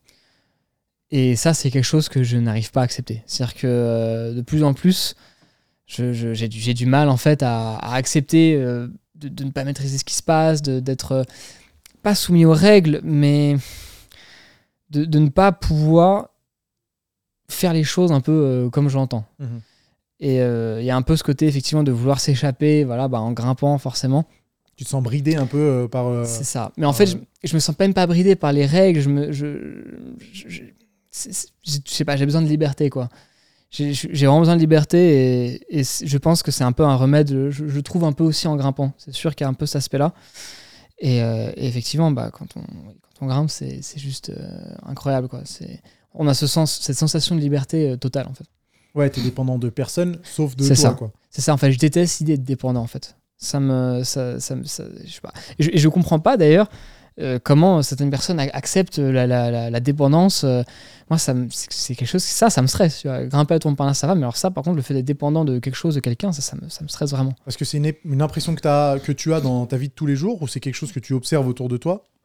C'est quelque chose que bah, je pense que, Je, te, rejoins hein, je te rejoins sur euh, cette idée de dépendance et que c'est assez insoutenable et qu'effectivement il y a des choses qui nous rendent dépendants euh, ça peut, euh, bah, c'est absolument tout en fait. Hein. Mm. C'est la société dans laquelle on vit, sans vouloir cracher dessus, parce que c'est aussi celle qui nous permet de bosser de notre mm. passion et de faire ce qu'on peut faire.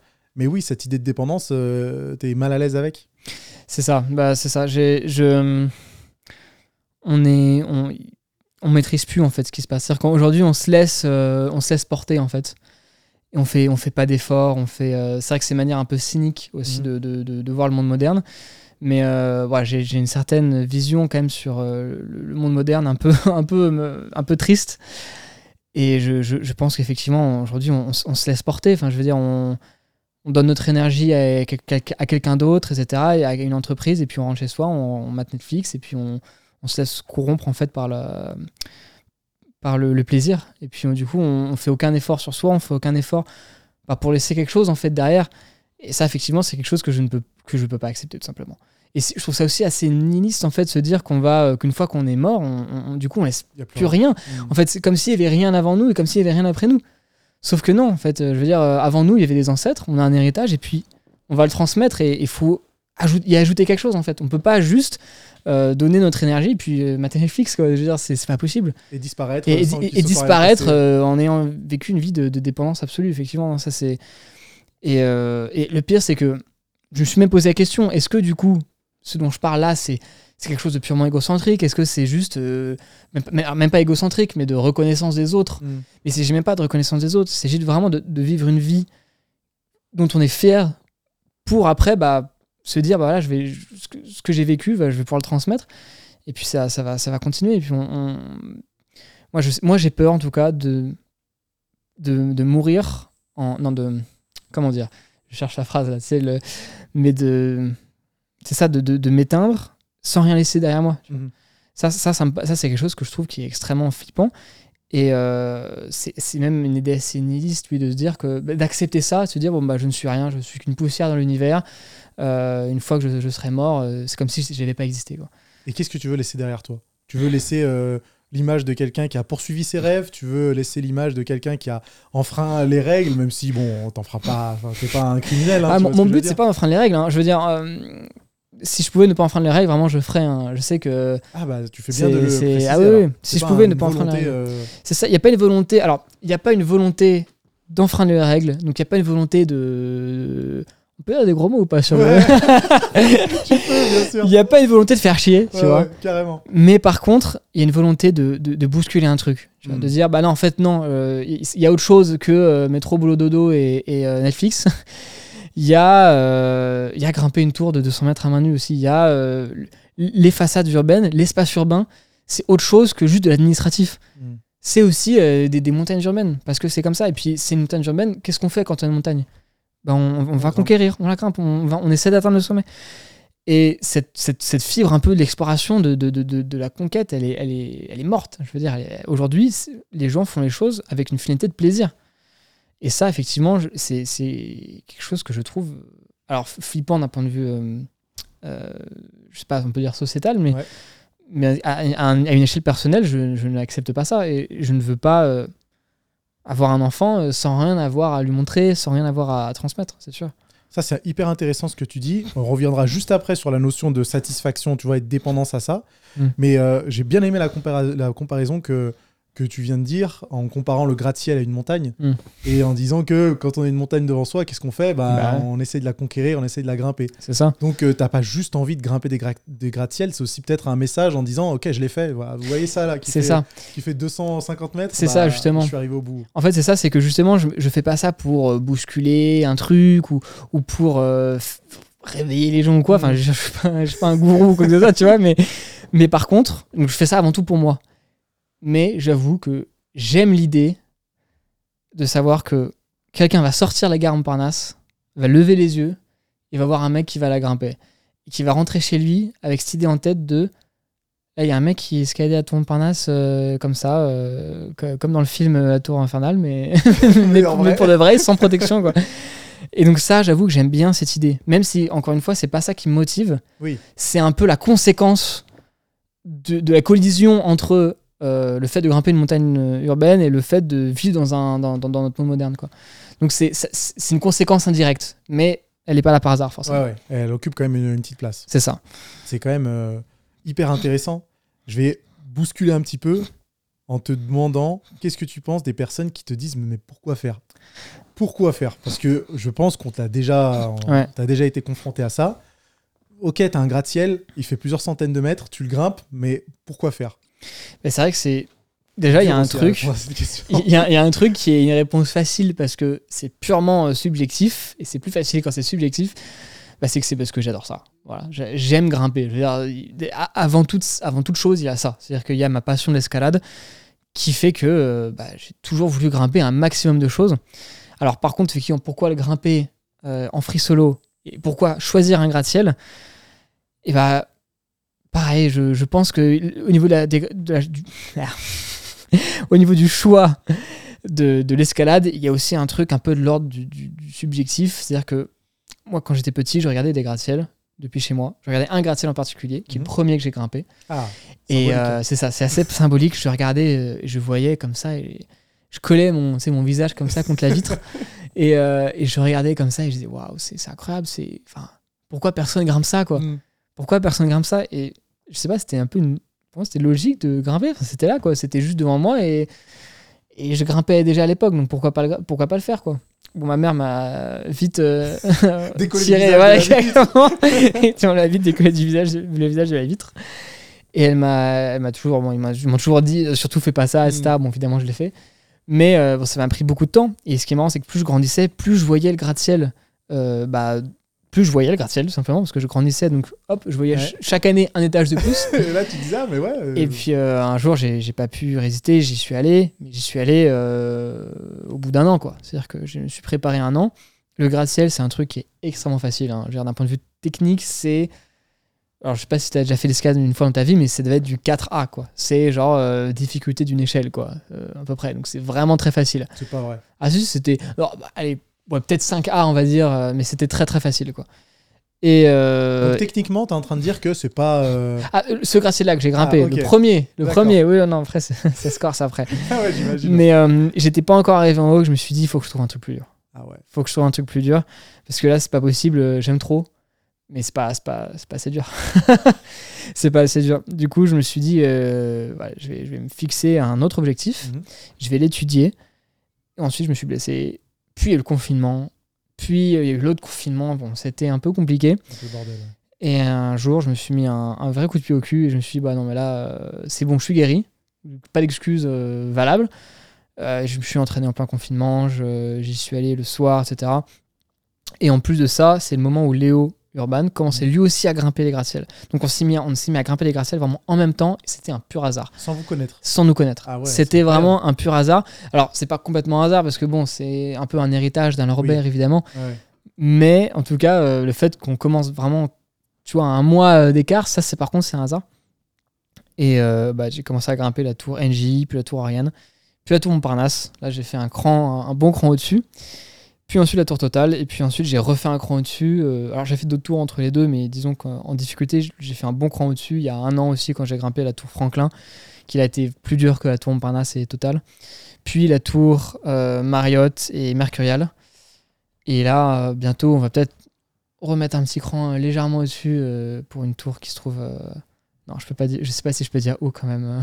C'est toi qui vois. Si t'as envie de. Des fois, on aime bien garder ce genre de choses un peu secrètes pour l'instant. bah, si t'as envie de le dévoiler, je pense que les gens seront très contents de se s'imaginer. si, si- si je le dévoile, euh, je risque d'avoir du monde au moment où je commence à essayer de grimper. euh, ça m'est déjà arrivé que la police euh, attende. Pas la police, la sécurité du building Ok. m'attende. euh, parce qu'effectivement, autant avec la police, ça se passe toujours Ouais. très bien. Voilà. C'est vrai que la sécurité, bon, c'est quand même leur boulot de faire en sorte que personne touche à leur building. Donc, euh, bon, Alors ne dis rien.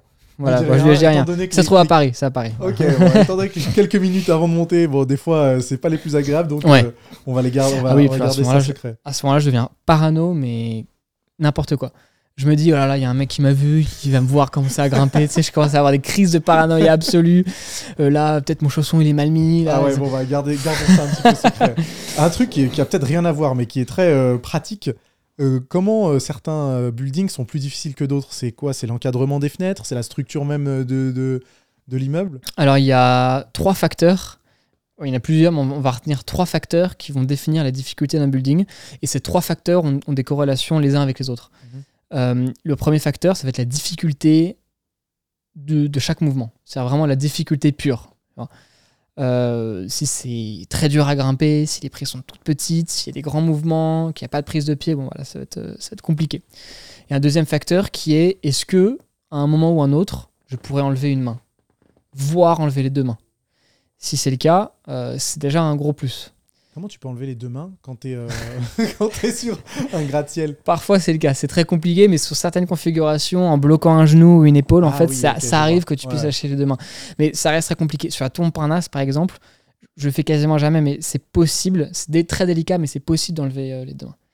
Donc vraiment de mettre les deux mains et derrière son dos. C'est possible, mais c'est- une configuration très compliquée. Euh, c'est pas possible sur la- la- tous les autres, hein, en vrai, Mhm. hein, c'est pas possible. Mais euh, c'est possible sur la tour Montparnasse. Et il y a des gratte-ciels où c'est possible d'enlever une main et d'être assez à l'aise, donc on peut délayer, en, ce qu'on appelle délayer en escalade, voilà, enlever une main.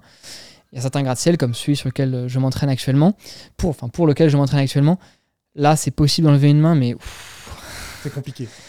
c'est compliqué parce que dès que tu enlèves la main, en fait, euh, tu, tu t'es, mes pieds reposent sur quasiment rien. En fait, c'est-à-dire que j'ai juste mes gros doigts de pied qui sont des, des petits trous sur les côtés. Donc j'ai tout mon poids sur le gros doigt de pied et en plus ça glisse. Donc je peux enlever une main, mais j'ai à peine le temps de prendre un Ouais. petit peu de magnésie, de recoller la main tout de suite et de me remettre à grimper. Parce qu'en fait, le gratte-ciel que je travaille en ce moment, il est plus fatigant à grimper. euh, non, il est, il est plus fatigant à ne pas grimper justement pour les pieds qu'il n'est fatigant à grimper pour les avant-bras. D'accord. Donc tous les moments où tu t'arrêtes, euh, c'est là où C'est plus difficile. fatigant pour les pieds en fait que ce n'est fatigant pour les avant-bras de grimper. Donc autant juste grimper, se fatiguer les avant-bras parce qu'au moins eux ils sont préparés. Alors que bon, mais c'est vrai que les, les pieds c'est un, un peu autre chose et puis ça se fatigue plus vite encore. Ouais, euh, j'imagine. Ah ouais, c'est très technique. ouais, c'est ça. En fait, chaque gratte-ciel a sa propre euh, topographie, Mhm. a ses propres difficultés, ses propres particularités. Même si, déjà d'un point de vue extérieur, ça peut, on peut avoir l'impression que c'est tout le temps pareil. Ouais, c'est pas pas non plus tout le temps pareil, même si- le- la technique de base est un peu similaire, mais il faut surtout pas négliger les particularités. Vraiment, le, le- je crois qu'il y a une expression qui dit le diable est dans les détails. hein, c'est ça que, Ouais, ouais, ouais. voilà, c'est ça. Voilà, c'est vraiment Faut pas négliger ces détails. hein. c'est dans les détails. Et euh, la troisième, le troisième facteur qui va définir la difficulté d'un gratte-ciel, c'est la hauteur. Mm. Mais ce euh, facteur-là, il va dépendre des deux autres. C'est-à-dire qu'un gratte-ciel qui est très haut et sur lequel bah, on peut enlever une main facilement, finalement, ça change pas grand-chose qu'il soit haut. Par contre, un gratte-ciel qui est haut et sur lequel c'est très dur d'enlever une main, bon bah là, c'est d'un coup, ça devient dix fois plus dur. Enfin, ça Mm. change tout. Ouais. On peut passer d'un building qui serait moyennement, voire facile à grimper, à un truc qui, sont, qui est complètement impossible, voire juste pas réalisable. Enfin, ou alors vraiment, euh, c'est presque du suicide, quoi. Mm. Donc, euh, la hauteur, c'est un facteur un peu particulier. Par exemple, le gratte-ciel que je grimpe, que, que je grimpe, non.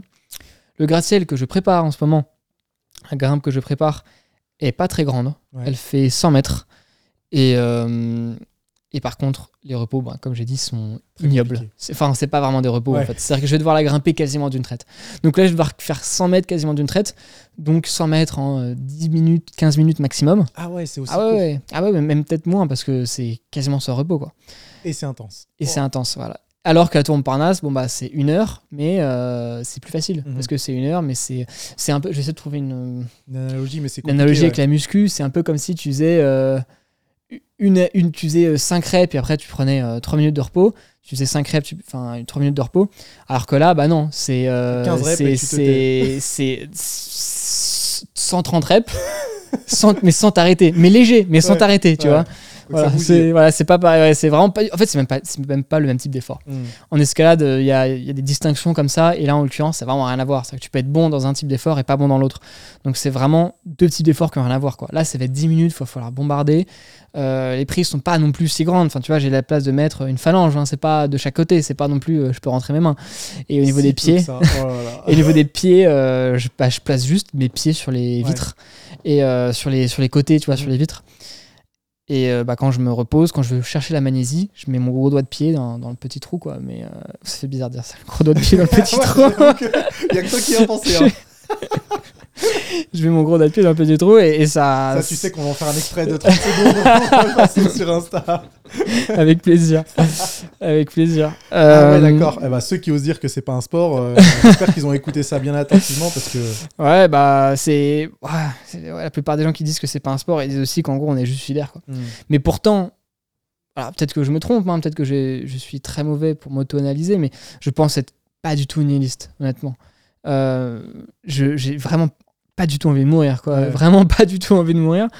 Et euh, bah, justement, j'ai tout le temps peur de, de- de la mort, euh, mais d'une autre manière que euh, peut-être la majorité des gens. Ouais, mais en plus, on l'a bien compris euh, comment tu as décrit la chose avec l'idée de contrôle, de danger, de préparation, que c'était pas du tout, c'était pas du tout ça. Mm. Et alors, ça veut dire qu'il y a des buildings qui sont des gratte-ciel qui sont immontables entre guillemets, qui sont impossibles à monter. quoi. Ouais. Et les gratte-ciels qui sont vraiment impossibles. Par exemple, les gratte-ciels les plus récents, soit ils sont trop fragiles.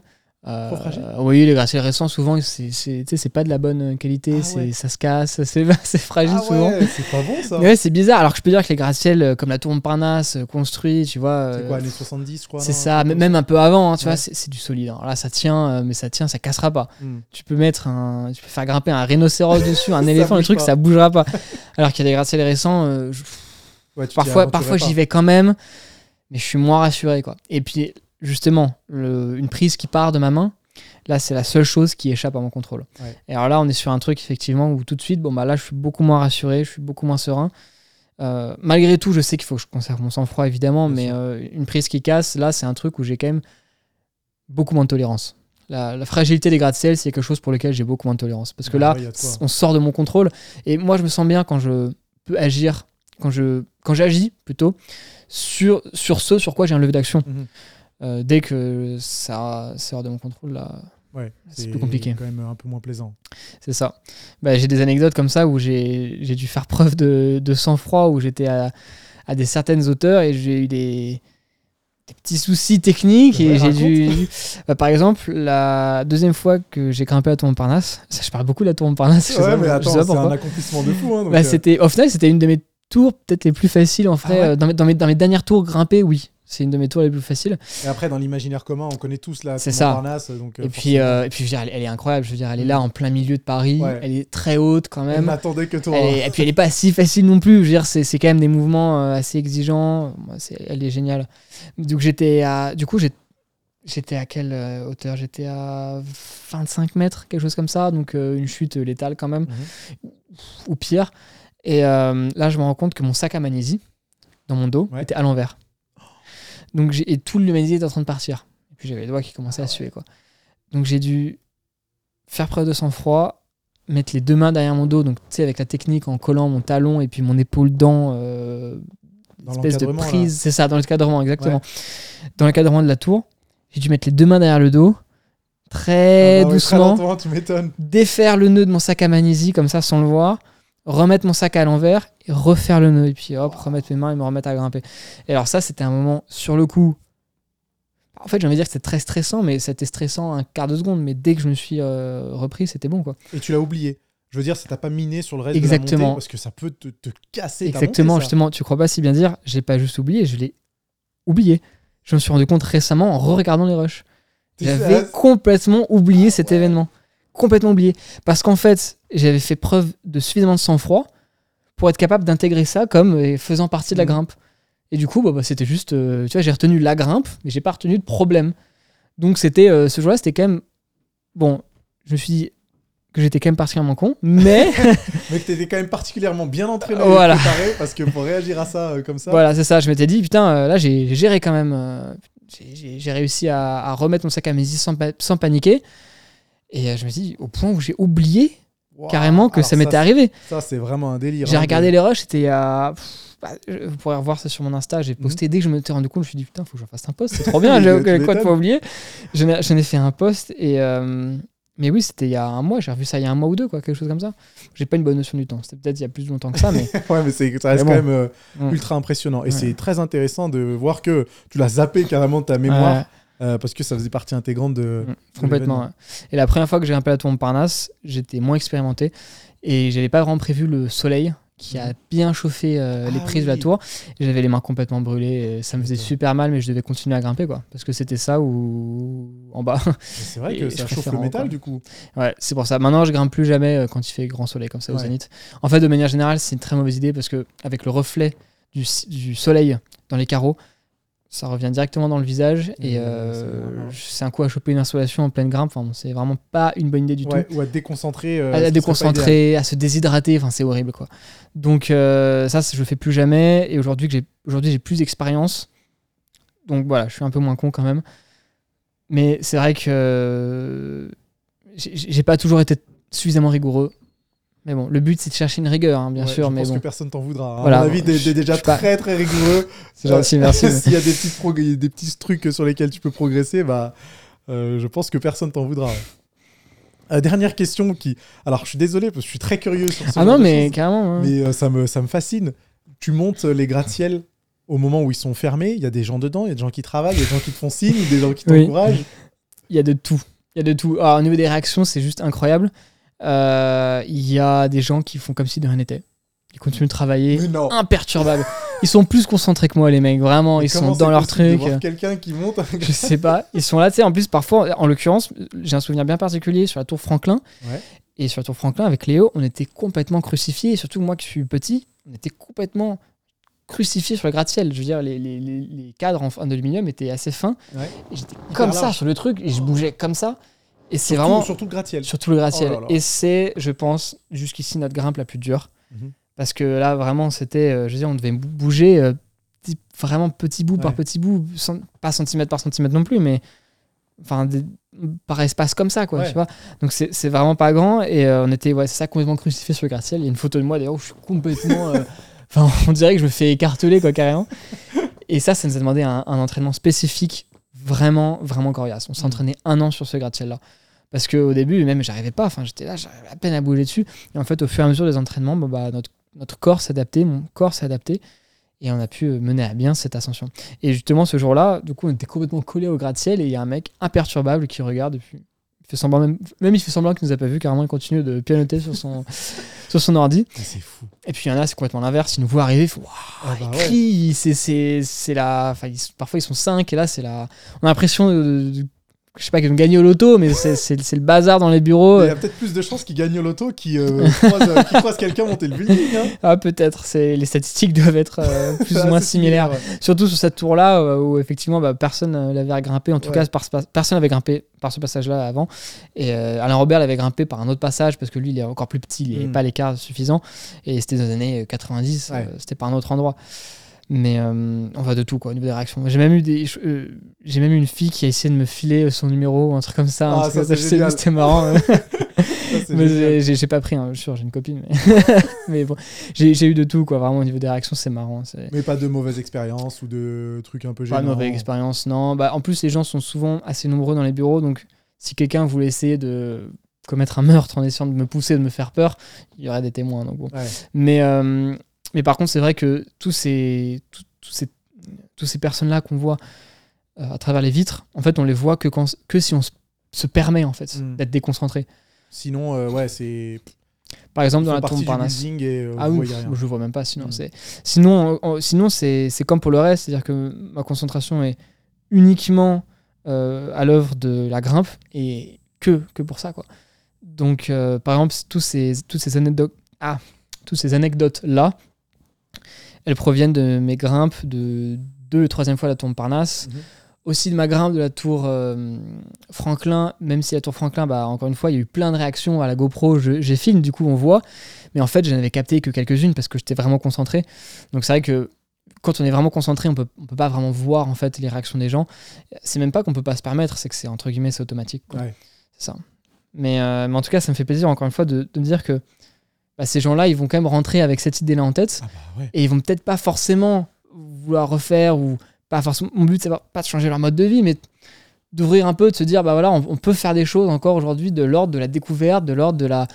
De, de, de- De la conquête. De la conquête, exactement, au sens voilà. noble du terme, hein, bien C'est ça, non, mais c'est ça, de- au sens de, de, voilà, de conquérir des sommets. C'est c'est encore possible aujourd'hui, même dans un environnement euh, moderne.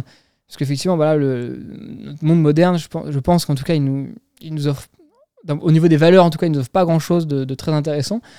Mais il nous offre des structures, des immeubles qui nous permettent, de, bah, nous, en tout cas, de, de nous satisfaire. Quoi. Mais tu sais que c'est une super bonne transition et ça nous permettra peut-être de terminer la discussion, même si on pourrait parler encore deux heures, je pense. hein. C'est ce, ce, dont on a parlé tout à l'heure sur la satisfaction instantanée. Tu vois, toi, ça te tient à cœur de pouvoir euh, peut-être croiser une personne pendant euh, l'un de, tes, euh, l'un de tes défis et qu'elle rentre chez elle le soir, petite étincelle, même si ça va pas lui ça. changer tout son quotidien, mais se dire Ah, mais attends, aujourd'hui j'ai vu un mec qui a fait un truc mais absolument incroyable. Euh, Est-ce que moi je ferais pas mieux de euh, bah, d'éteindre Netflix d'ouvrir le livre que j'ai toujours eu envie de lire sur, euh, je sais pas, telle ou telle chose, euh, ou alors euh, d'appeler une personne que j'ai pas eu au téléphone depuis longtemps pour parler du projet qu'on avait et qu'on n'a jamais réussi à réaliser. Toi, ça te tient à cœur, ça? Ah oui, complètement. Complètement. C'est vrai que, en fait, encore une fois, c'est vrai que c'est indirect. C'est-à-dire que moi, ce qui me tient à cœur, c'est d'essayer de faire la, la chasse au confort et de, de toujours bah, essayer de faire plus d'efforts et d'éviter les, le- la, la gratification instantanée. Après, du coup, forcément, quand je fais et qu'il y a des spectateurs, j'aime bien savoir que forcément, ça a une chance de déteindre, on va dire, sur ces personnes-là, ou en tout cas de, voilà, de, présenter, euh, de leur présenter que Mhm. quelque chose d'autre est possible. C'est vrai que ça, effectivement, ça me fait énormément plaisir. Le- moi, je, je suis des personnes qui pensent que le confort nous pervertit, en, en tout cas en grande majorité. Et que le, le- pareil, le plaisir aussi, on est, on est quand même aujourd'hui une société obsédée par le plaisir facile, obsédée par la gratification facile. Et pour moi, c'est assez grave. Alors, je dire, à l'échelle d'une société, bon, c'est pas mon problème, mais à l'échelle individuelle, quand même, c'est ça ne crée pas des individus qui ont, qui ont, qui ont faim, valeurs. quoi. Ouais. C'est dommage. Et d'où ça, d'où ça te vient ça? Parce que je suis très, très heureux de voir que plus je discute avec euh, des, des personnes et plus euh, elles ont aussi ce, ce mode de pensée d'essayer de fuir le confort ou dans- en tout cas de ne pas en dépendre. Mm. Parce que du Exactement. confort, euh, c'est toujours agréable, hein, mais de ça. ne pas en dépendre surtout. Euh, d'où ça te vient toi? Parce que moi, j'ai une histoire un peu particulière avec ça, mais on a quand même euh, quelques années d'écart. Je crois que je dois. T'as 22 ou 23 ans? Je 22, c'est ça. Voilà, j'ai 13 ans de plus que toi, donc euh, tu vois, on a quand même un petit peu d'écart. Peut-être que toi, ton histoire est totalement différente. Donc pourquoi fuir ce confort? Et euh, euh, être convaincu euh, de ne pas se laisser avoir par la gratification instantanée. Je pense qu'il y a de plus en plus de gens qui se, euh, qui se disent euh, mais en fait le confort c'est nul c'est qui, qui pas qui se réveillent mais ça, ça veut rien dire. J'aime pas forcément ce, ce- ce mot-là mais en tout cas qui se qui se rendent compte à quel point bah, ils pourraient vivre leur vie autrement ou à quel point bah, en fait je veux dire cette manière de vivre là aujourd'hui c'est extrêmement récent Euh, c'est même une microscopique euh, partie de, la manière dont, on a vécu en fait sur l'ensemble de l'humanité et euh, de plus en plus de personnes se, rendent compte à quel point c'est néfaste, je pense. Il y a un, peu un- une forme de, réalisation un peu générale, de dire, bon, bah, individuelle, quoi, de dire, bah non, en fait, on, essaye de nous, de nous vendre du plaisir, de nous vendre du confort, mais ça ne fait que nous endormir, ça nous, ça nous prépare à rien. On est, ça, ça- ça nous fait, en fait, ça nous, ça nous, ça nous botte pas le cul, en fait, du tout. Ouais, on est passif. On est passif, exactement. Et euh, c'est la passivité, quand même, c'est quelque chose aujourd'hui. enfin, c'est- c'est presque un, Un fléau. un argument de vente, quoi. Ah Je oui, veux dire, on, on- on nous- on nous vend de la passivité. Et euh, on achète, quoi. On achète en, se- en pensant que ça ira mieux et en se disant que c'est la solution, ce que c'est vraiment pas du tout la solution. Euh, au contraire, bah, plus, plus on sera passif, plus derrière on, on sera incapable de. Plus on sera dépendant aussi. C'est assez triste. Et euh, moi, je, je, je dis ça, mais je suis le premier, euh, je suis le premier à me rendre compte, euh, mais quotidiennement, je me dis, mais là, c'est pas possible. Putain, je suis une merde. Je- Mais personne n'est parfait. hein. ouais, c'est vrai. mais- C'est complètement impossible. Oui, je pense que pense de le réaliser, c'est la première étape. C'est ça, bah, je pense qu'on on se dit tous, parfois aussi ce genre de choses. hein, on se dit- Je suis un feignant, je suis une merde. Ouais, voilà, on dit suis ce genre de choses. productif, ça va pas du tout. On dit tous ce genre de choses et c'est une bonne chose. Je veux dire, euh, certaines personnes pourront dire que c'est pas bien, que c'est de l'autoflagellation, etc. Mais non, c'est une bonne chose. Euh, on- n'est pas là sur Terre pour rien. On n'est pas là sur Terre pour avoir du plaisir. Le plaisir, il, il- il sera mort en même temps que nous. Je veux dire, ça va pas rester. Qu'est-ce qui est important? Est-ce que c'est c'est même pas une question de forcément de laisser une trace au sens de je sais pas être connu ou quoi Mais non, mais c'est de d'avoir une vie qui, qui vaut la peine d'être vécue, de- de- de- d'avoir fait des choses quoi. Qui a un sens, en fait. C'est ça, voilà. Et puis euh, quand on le transmet, bah, en fait, cette part de nous-là, qui euh, aujourd'hui est en vie, qui un jour mourra, bah, en fait, euh, elle mourra pas entièrement. Il restera euh, un peu de cette, cette partie-là bah, chez, les personnes, quoi, à qui on, chez les personnes à qui on va les transmettre. Et c'est même pas forcément nos enfants, d'ailleurs. Ça peut être des amis, ça peut Mhm. être. je veux dire, on, on déteint sur les personnes qu'on côtoie et, et les personnes qu'on côtoie, qu'on côtoie déteignent sur nous. Complètement. Donc euh, il y a cette importance-là vraiment de se dire de... En fait, notre vie, elle est, elle est, elle est précieuse euh, et elle va pas durer juste le temps de, de notre existence sur Terre. De cette manière, c'est vrai que dit comme ça, ça fait un peu une autre croyance du paradis, euh, mais... mais, euh, Mais non, non, mais ça, c'est l'idée. ça, ça a 100% de sens et je partage euh, en partie, voire même complètement ce que tu dis. Est-ce que tu es conscient que tu as déjà eu un impact, toi? C'est que tu as 22 ans et ce que tu as fait, il y a qu'une poignée de personnes, ça se compte sur, littéralement sur les doigts d'une main qui l'ont fait.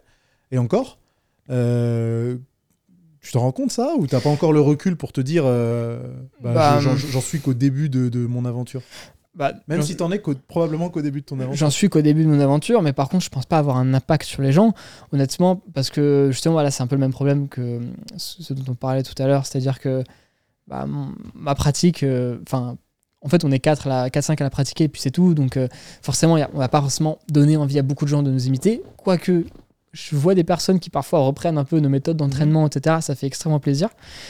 Mais par contre, bah, il s'agit aussi de, de laisser une trace sur Terre, mais même si elle nous appartient qu'à nous. C'est-à-dire que même si on n'est pas reconnu ou quoi, même si, euh, j'en sais rien, tu vois, comme Van Gogh, tu vois, il n'était pas connu de son vivant, euh, même s'il n'était pas connu, on va dire, à sa mort, ce qu'il a fait, c'est pas, c'est pas rien, en fait. Tu vois ce que je veux dire Il a quand même. Ça euh, laissera une trace. euh, c'est ça, en fait, indélébile. C'est de, de par son travail, de par ce qu'il a fait.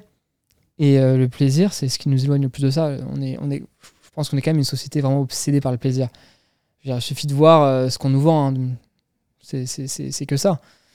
Donc, effectivement, c'est quelque chose qui me qui me qui m'écœure un Qui peu se quoi questionne beaucoup et ouais, qui te. qui m'écœure un peu et c'est pas du tout le- la voie que j'essaie de suivre en tout cas Et comment ça se fait que t'en es arrivé là? C'est parce que ah oui t'as eu une période où euh, tu t'es laissé aller euh, à la, satisfaction instantanée et que tu faisais entre grosses guillemets n'importe quoi, ou alors c'est juste une réalisa- enfin une réalisation? C'est juste quelque, quelque chose que tu ne, tu ne veux pas faire tout simplement. Euh, et tu as toujours été un peu du bon côté en essayant de fuir le confort et de repousser la, la, la gratification. après moi c'est j'essaie de faire ça mais bon je dis ça je veux dire euh, Oui, Ah, j'ai craqué sur une glace il y a trois jours. euh, ouais, voilà, bah j'ai ouais. craqué sur la glace il y a trois jours. Euh, J'aime bien regarder Netflix. Il y a pas de. Mais le, le truc, c'est de placer ses- son importance en fait au niveau du, du- du plaisir en fait. Mm. Ça, c'est ça qui surtout qui est dangereux. Et au niveau de comment ça m'est venu, bah, déjà c'est vrai que j'étais euh, quand j'étais lycéen, je buvais pas mal, je fumais pas mal, euh, je faisais des. C'est ça, je vivais un peu euh, comme ça Mhm. mais il y avait toujours un côté de moi qui voulait pas faire ces choses-là. Il y avait un peu ce côté de, euh, comme la moitié des gens, hein, comme Ouais, la moitié C1, sûr. de se forcer à le faire un peu euh, Parce qu'il faut le faire. parce qu'il faut le faire, parce que en fait, euh, les, les gens sont comme ça, donc t'es comme ça, donc c'est comme ça. Ça se veut, rien dire ce que j'ai dit, mais voilà. ça veut rien dire ce que je dis, mais je pense que bon, tout, tout le monde a compris, tous les gens qui ont vécu ça ont compris. Et en fait, un jour, je me suis dit, mais non, en fait, euh, il n'y a pas eu de réalisation d'un coup, mais Mhm. c'est un jour, je me suis rendu compte que progressivement, je m'éloignais de ça et c'était instinctif en fait. Et je me suis dit, mais non, j'ai pas envie de, pas envie de ça en fait. C'est pas ça que je veux. Moi, j'ai- des buts, j'ai des objectifs et je veux les remplir. Et euh, le confort ne mènera pas. Au contraire, il- il- le confort nous corrompt. Je veux dire, c'est- vraiment l'ennemi de la productivité. On n'est pas fait pour le confort. Je veux dire, on est, on est fait pour, euh, pour faire des choses géniales en fait. On est fait pour faire des choses extraordinaires.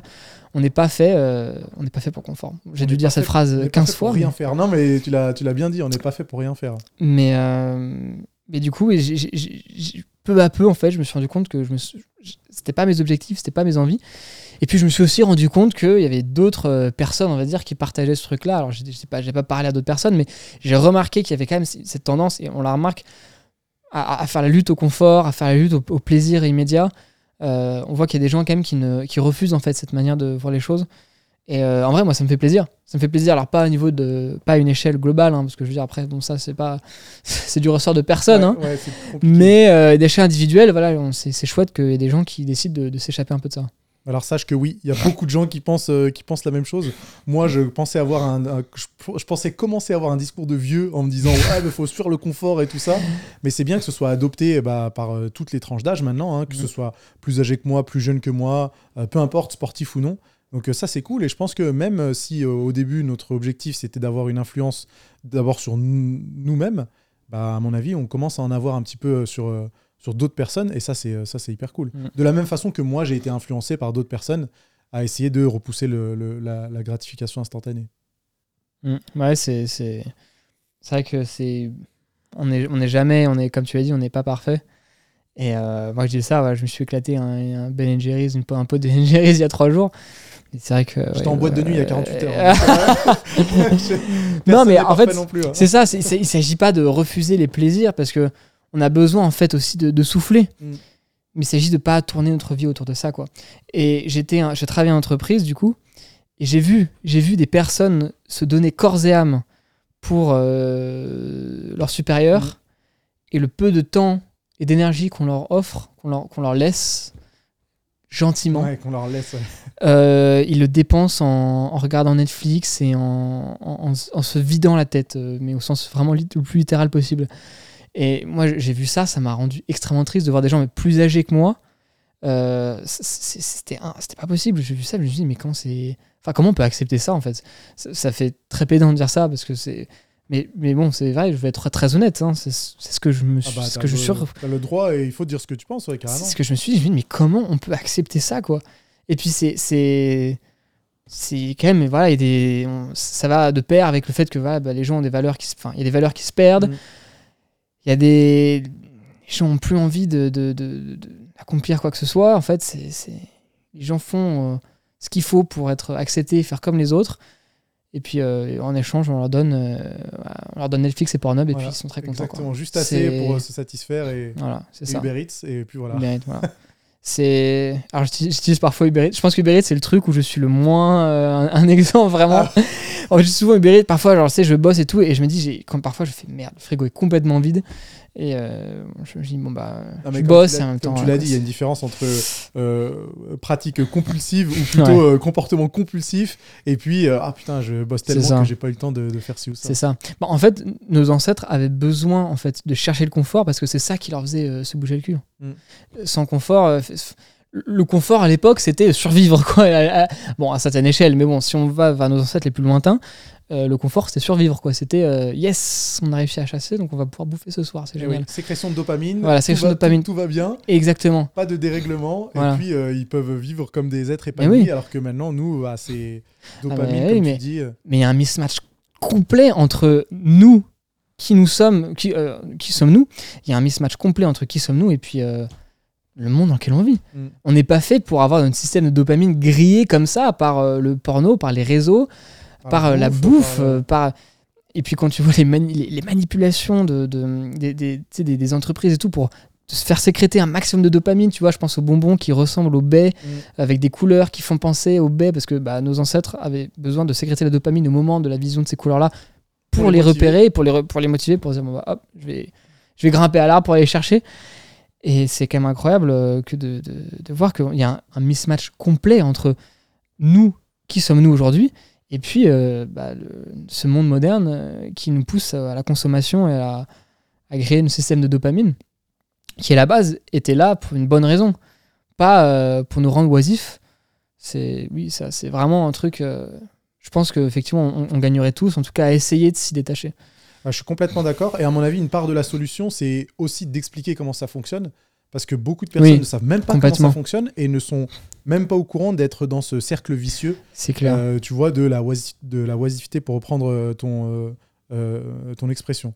Donc ouais, peut-être que plus on va clair. en parler, plus on va expliquer que c'est pas forcément la meilleure chose, que point de vue d'épanouissement, euh, ça va pas vous apporter grand-chose, et ben euh, que ça éclairera certaines personnes à faire plus de recherches et à changer un petit peu leur, leur Ouais, habitude. je suis entièrement d'accord. C'est faut que une fois que les gens sauront effectivement, c'est en plus je veux dire c'est pas c'est pas sorcier quoi. Je Non, dire, non, euh, ouais, il n'y a pas besoin d'avoir un- euh, c'est vrai que c'est quand même euh, je me fais une joie de voir que cette parole est répandue parce que je, je- sais que ça va aider des gens euh, quand je sais que ça va aider des gens quoi. C'est sûr. C'est on, on y gagnerait tous.